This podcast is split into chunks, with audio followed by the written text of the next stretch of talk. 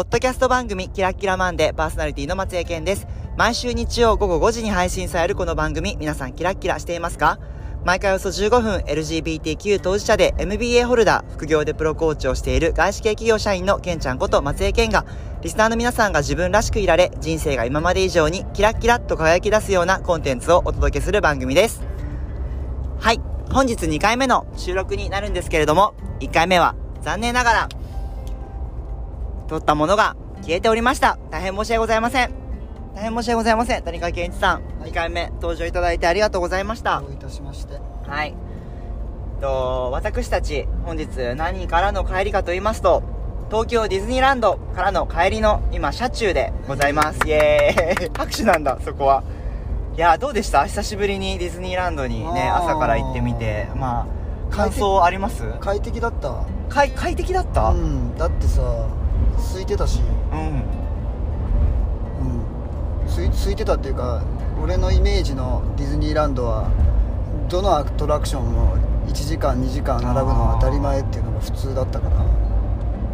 それでそれを考えたら確かに。長くても30分だったよね。確かに確かに。ね今皆さんご存知の方も多いと思いますが一時はあの抽選でねあの当日のチケットパスポートと呼ばれるものを販売していたんですけど今は、まあ、事前にあのネットで予約して購入してその日にあの入れるようなあの引き続き入場制限はしているのであの昔ほどあのただね行ったのがもう約10年ぶりぐらいだったので当時の記憶からしてもあの本当にすごいね昔本当に90分待ちとか当たり前だったよね。2時間半とかあったよねっていうのが本当に今はあの最長でも列に並んでもまあね僕たちは乗らなかったですけど60分待ちとかねあのスペースマウンテンとかはありましたが、うん。まあ、でもねそんくらい。うん。うんであとファストパスっていうものがなくなってましたね。うん。もう今は全部事前にあのダウンロードしたあのディズ東京ディズニーリゾートのアプリからスタンバイパスというものをあの取ってその時間になると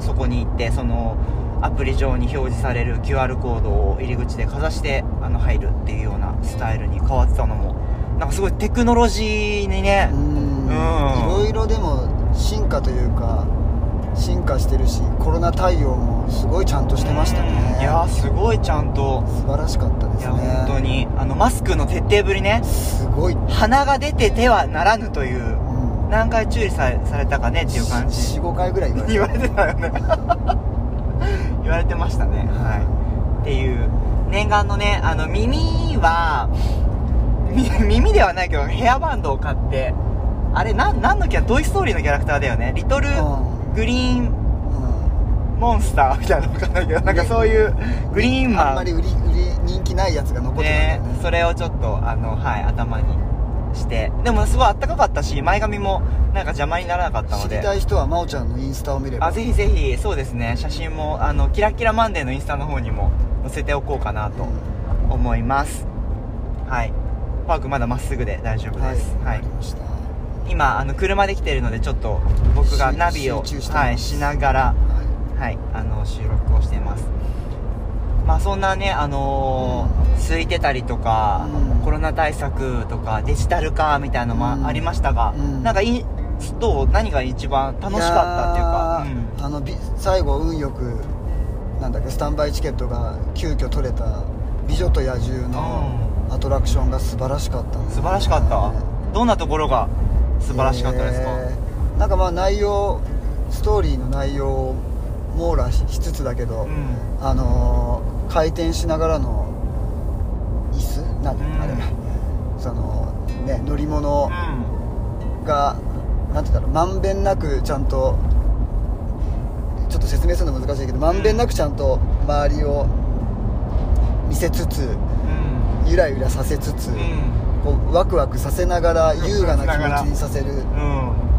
あのアトラクションはとても気持ちのいいものでしたね。なんかあれだよね。もう最新って感じだったよいねやー最新だね。最新だったね。どどうなったの？体験がもうね。最新で、どうやって動かしてるんだろうとかね。あのあのお人形というかさうん。あの滑らかさね。もうすごかったよね。ちょっとちょっとあれの他のアトラクションとまた違うよね。いやまたちょっとねなんかい今今時のっていう感じがすごいしたなっていう印象が、うん、ありましたまあにも聞いてよ。あ何？ああなんだ。印象に残るアトラクションは？えっとアトラクションではないんですけどパーはいこれ真ん中にした方が良さそうじゃない？温泉に。でも大丈夫だけどね、一応行くね。はい。えっとマオ一番印象に残ってるのはアトラクションではないんですけれどもえっとアリスの不思議の国？不思議の国のアリスをテーマにしたレストランで食べたケーキです。はい。ケーキどんなところが？あのどうなることかいやケーキのどんなところがお気に入りだったんですか？えそもそもケーキをすごい久しぶりに食べたからうあの今年入って初めて食べたかもケーキ。んそう。ちゃんとしたもん、うん、ケーキ。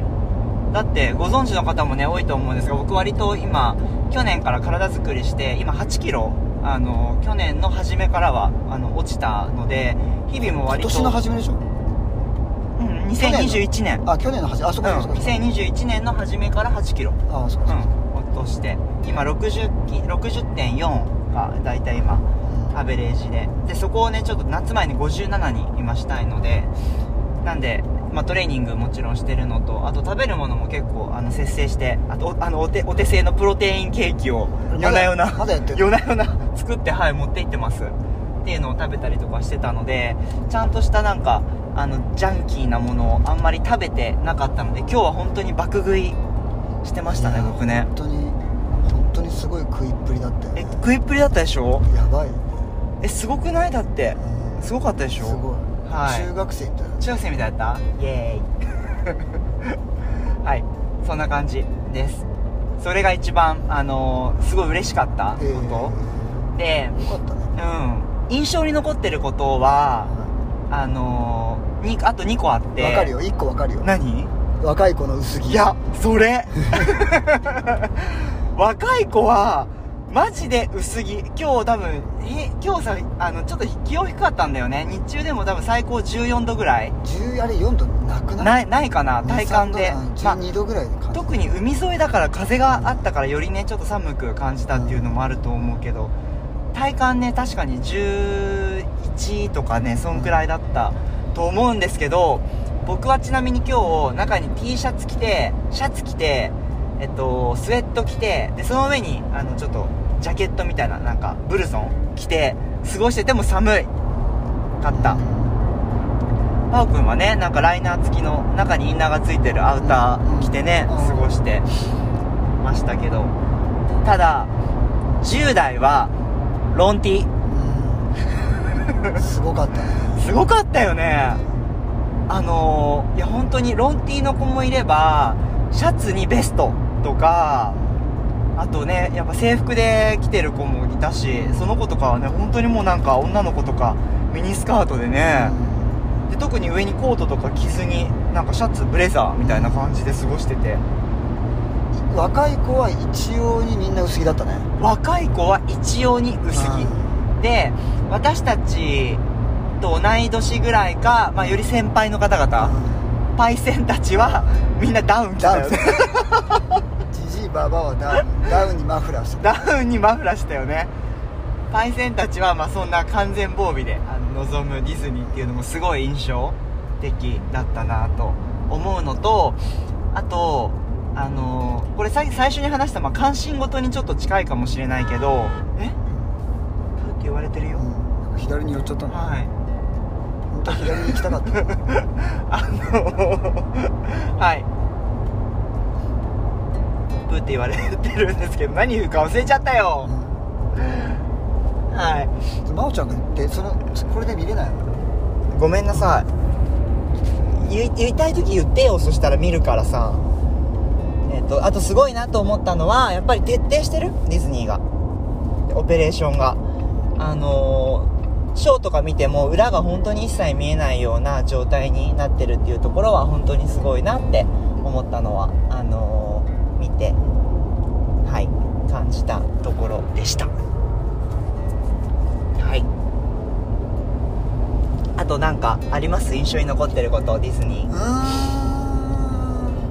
ん。そうだね。あのねやっぱり俺の記憶ではやっぱ女の子が女の子はお揃いのペアペアでああそれもなんか最近っぽかったね。デコレーションあのしたりとうかん。する印象はあったけど、男の子若い男の子たちがみんなあれカチューシャしたりとか、うんあのお揃いの服で着てたりとか。確かに。なんかあの男女差が本当になく確かに。みんななんかかわ可愛くあの楽しんでたなって格好格好で楽しんでたね確かに。それもなんかちょっと今っぽいなって思ったね。うん。なんかやっぱり当時はやっぱりディズニーランドといえばなんかカップル男女のカップルで行ったりとかあと男女のグループで行ったりっていうところが割と主流だったんですけど本当に今日行って感じたのは男の子のグループでもなんか本当にあの耳のカチューシャつけたりとかあとみんなでお揃いの男の子同士でお揃いの格好をしたりとか本当になんかおのおの楽しんでるなっていうのがあ結構なんか今っぽいなっていう多分これ変化視聴してくださってるん。方、20代の中盤とかそれ以下ぐらいとかだったら、うん。あももっと上でもいいのかもしれないけど、あれ？基本的にこっちで合ってます。なんか多分それ普通なんだよね、うん。で基本的にあのー僕の聞いてくれえ？聞いてくれてるえっ、と人は20代ね中盤の人がすごい多い。え？道道。え？道が違う？上だったよ。あ上だったんだ。ええこれ分かりづらいよ Google まあじゃあ 気楽に帰りましょうよ。まあでもあんま変わってなくない？うん。どっちからでも帰れるんだよきっと。はい。ということで。ね確かにそこは結構あのすごい変化だなと思ったあとあれだね。耳もさあのまあ本当はミッキーとかしたかったけどあのリトルグリーン麺しか売ってなかったしね。だから結構売れちゃうんだねもう。多分そうだよね。最初にバー1ッと。日に売る量とか決めてんのかな？ああ決めてるのかもね。一発あの流れでなくなったら、うん。もうあの売らないっていう希少,、ね。希少性。ねうん。確かに。そういうのもあるのかもしれない、うん。戦略としてあるのかうんうんねさてそんなディズニーだったんですけれどもこれをお届けする時はあの4月なのでちょうど3ヶ月が終わったタイミングなので今年も3 4分の1が終わったんですけれども一言であの前半の3ヶ月と後半に向けての意気込みを聞いてちょっと終わっていこうかなと思うんですが、はどんなどんな1月から3月でしたか？私はですね、はい。しゃがんだ時期でした。しゃがんだ。ジャンプに備えてしゃがんだ時期です。いやーいい表現ですね、、はい。やー素晴らしい。そうなんです、うん。オリジナルの発言です。オリジナルの。はい。それもうちょっとだけ一言でしたけどなんかもうちょっとだけあ何が？のどんな意味だ意味だとかっていうと。なんかねちょっとねあれだったんですよ。あのーもうちょっといいスタートダッシュを切りたかったんですけどなかなか思うようにあ進めることがやりたかったことを進めることができなかったのでうん。それの、えー4月以降にちょっともう少し羽ばたけるように、えー準準備の期間になってし,、まあ、なってしまったんですけど、うんうんうん。なったなっていう、あのー3ヶ月でした。うんなるほど。はじゃあ4月以降はその準備をねしたっていうところでまたどんな風にい、はい。あの行動していきたいなって思います。うんはい、時間のやっぱりちょっとやりくりを、あのーもう少しうまくコントロールして、はい空いてるところにどんどんどんどん仕事を詰めるのではなくうんはい。意図的に空き時間をもう少し作って、はい。で、えースピードを上げていきたいと思います。スピードを上げて。はい、資格のお勉強の。はい。はい。雨が降ってきました、はい。雨が降ってきましたね、はい。よかったねいる間に。降らないで、はい。本当高温だねこう。れ、ん。真央ちゃんは？はい。は さすが。学び。いはい。えっ、と真央は1月から3月はなんだろうね。えっ、と一歩一歩周りの景色を見ながら歩んだ3ヶ月。あ言い方変えたね だったなと、うん、思う。あの、さっきね、あの、しゃがんだって時爆笑したのは、行きで僕がその最初の3ヶ月をそれを言ったのを、今、パオくんがね、あの、リファーして使ってくれたっていうので、ちょっと笑ってたんですけど、僕は1月から3月は、なんか一歩一歩噛み締めながら、割と自分が今どんな状況かとか、どんな場所にいるかっていうのを確認しながら歩んだ3ヶ月だったなと思って。結構あの僕割と猛ダッシュするかまあ軽くランニングしながらあの人生歩むっていう感じの時期時間が多いんですけど特にこの1月から3月はコーチングっていうこともそうだし自分の在り方もそうだし仕事においてもなんか一歩一歩をちゃんと噛みしめて今自分がどんな風に感じたりとかどんなことをしてたりとかっていうのを意識しながら歩むことができた3ヶ月だったなと思ってでこれから4月にかけてちょっとあのまたあのゆっくり走り出したいなっていうような感じかな。うん。うん、はい。お互いだからこの3月は3ヶ月はね。うん。そういう時期でしたね。はい。そうね。あとはあの早く死ぬってすごい言われたっていうのもこの3ヶ月で印象的あなことで。あもうちょっとちゃんとちゃんと詳しく表現してどういうこと？ないと。もうすぐ死ぬからって言われ語言われもうすぐ死ぬからって言われる言われてた。ち違うよ。何？もうすぐ死ぬからじゃない。何？早く死にそう。早く死ぬ一緒じゃん。一緒じゃん。一緒じゃん。早く死にそうって言われてて。しかも不慮の事故とかでね。そうそうそう太く短くね。はい。いやでもでも僕は割と長生きしそうな感じするんだよね。なんでちょっと今のうちからしっかり徳を積んでね。ははい。あの世の中に貢献して長く生きさせて。いでもね徳を積んでもね短く徳を積む人ほど短くし、ね、短い人生を終えたりするからね。まあでも僕あのね前もいいつも言ってるかもしれないけどいつ死んでも後悔してないから後悔しない生き方をはしてるので YOLO ですよ。You only live once、うん人生一度きりと日々思いながら全力で生きているのでこの多分パワーが出るっていうのもそういうあのところもあるかなと。いでもさ、うん。ちょっと話脱線するけどさうもし俺が死んだらさ、悲しんすごい質問だね。悲しい。いいやっていうか、うん。俺ね真央ちゃんが死んじゃったら、う悲しい。なんかあのほらそうとか、悲しいっていう感情に多分ならないと思うんだよね。ん。あそかなあのかわいそうではない。うまあかわいそうではないだろうね、うん。うんだからなんかねふなんかちょっとうまく表現できないけど。でもなんかさすっきりしそうな感じはするよね。あのーよく生きたねっていうね。本当に頑張って突っ走ったねって、うん。お疲れ様っていう感じだと思うんだよね、うんなんかそんな気がするのさ。うんなるほどね。だから早く死ぬそうとかっていうのも、うん。変な変な意味ってもちろんかもちろん。か悲しい意味で言ってるんじゃなくてね、死んでほしいと思ってるわけじゃないもんね。そうなのよ。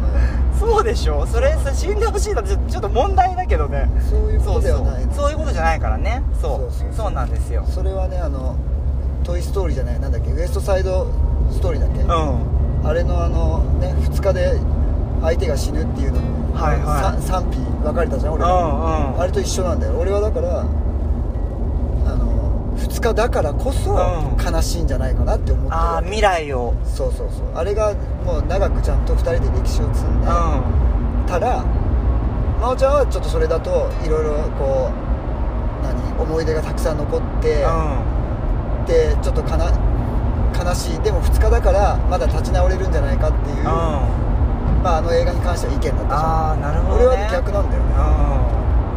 うん。それとちょっかとそれと近い。ああ確かに。でも今そうやって言われると確かにそれあるなって思うでしょ？うん。